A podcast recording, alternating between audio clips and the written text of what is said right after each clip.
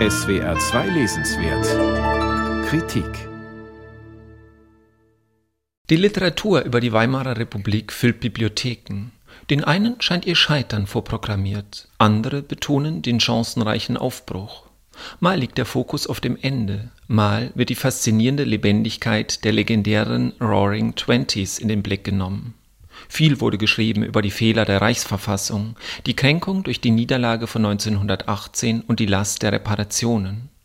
Was also lässt sich Neues beitragen mit Blick auf die kurze Zeit zwischen 1918 und 1933, die wie eine Epoche wirkt? Harald Jäner will die Weimarer Republik nicht von ihrem Scheitern aus betrachten. Er vermeidet daher den Blick aus dem Nachhinein und rückt stattdessen die zeitgenössischen Wahrnehmungen ins Zentrum. Er schildert historische Entwicklungen nicht als zwangsläufig, sondern hebt die Variablen und Zufälle hervor. Er schaut auf den Gefühlshaushalt der Menschen und erzählt von Stimmungen, in denen sich politische Haltungen und Konfliktlagen spiegeln.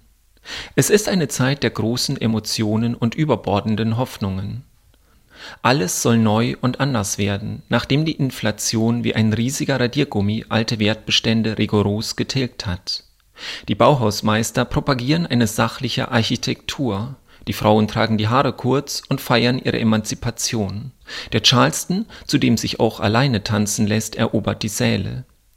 Das Problem der Stofffülle löst Jäner, indem er an manchen Stellen rafft und etwa die oft dargestellte politische Gemengelage nur knapp behandelt, um anderswo sehr genau hinzuschauen.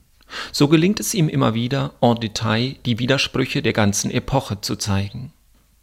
Das Maßvolle und das Bedächtige stehen nicht hoch im Kurs. Als Sinnbild hierfür sieht Harald Jäner den ungeliebten Reichspräsidenten Friedrich Ebert. Der Sozialdemokrat wurde von Linken und Rechten gleichermaßen angefeindet. Den einen galt er als Feind der Arbeiterklasse, weil er Militär gegen revolutionäre Arbeiter eingesetzt hatte, den anderen als Verzichtspolitiker, der die Kapitulation des Deutschen Reiches mitzuverantworten hatte. Jäner rehabilitiert den zu seiner Zeit häufig verlachten und, seiner Meinung nach, unterschätzten Politiker als einen Mann, der lange Zeit die Republik zusammenhalten konnte. Die Weimarer Republik erscheint uns heute in vielerlei Hinsicht nah. Das Libertäre, das Wilde sind anziehend, ebenso wie die Sehnsucht nach dem kleinen Rausch, der als großer Trost wirkt.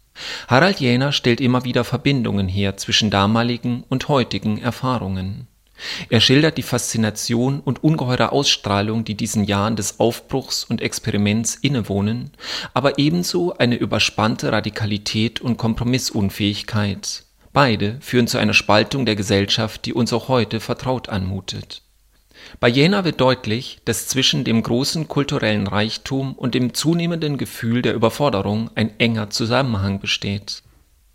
Um 1930 setzt ein Rollback ein. Der Bubikopf weicht wieder stattlicheren Frisuren, der Charleston dem Walzer. Die noch vor kurzem gefeierte Freiheit wird nun als bedrohlich empfunden. Die Hoffnung, das Leben alleine bestreiten zu können, stirbt ab. Mit der Emanzipation, so bemerken gerade junge Frauen, beginnen neue Schwierigkeiten, neue Einsamkeiten. Der Heiratsmarkt boomt wieder. Viele Menschen sehnen sich nach der Geborgenheit des Familiären. Was wir hinter uns ließen, dem streben sie heute entgegen. So formuliert es ein resignierter und enttäuschter Zeitgenosse. Mit erzählerischem Esprit geht Jäner auch diesen Jahren nach, in denen den meisten die Lust, sich auszuprobieren, gründlich abhanden kommt.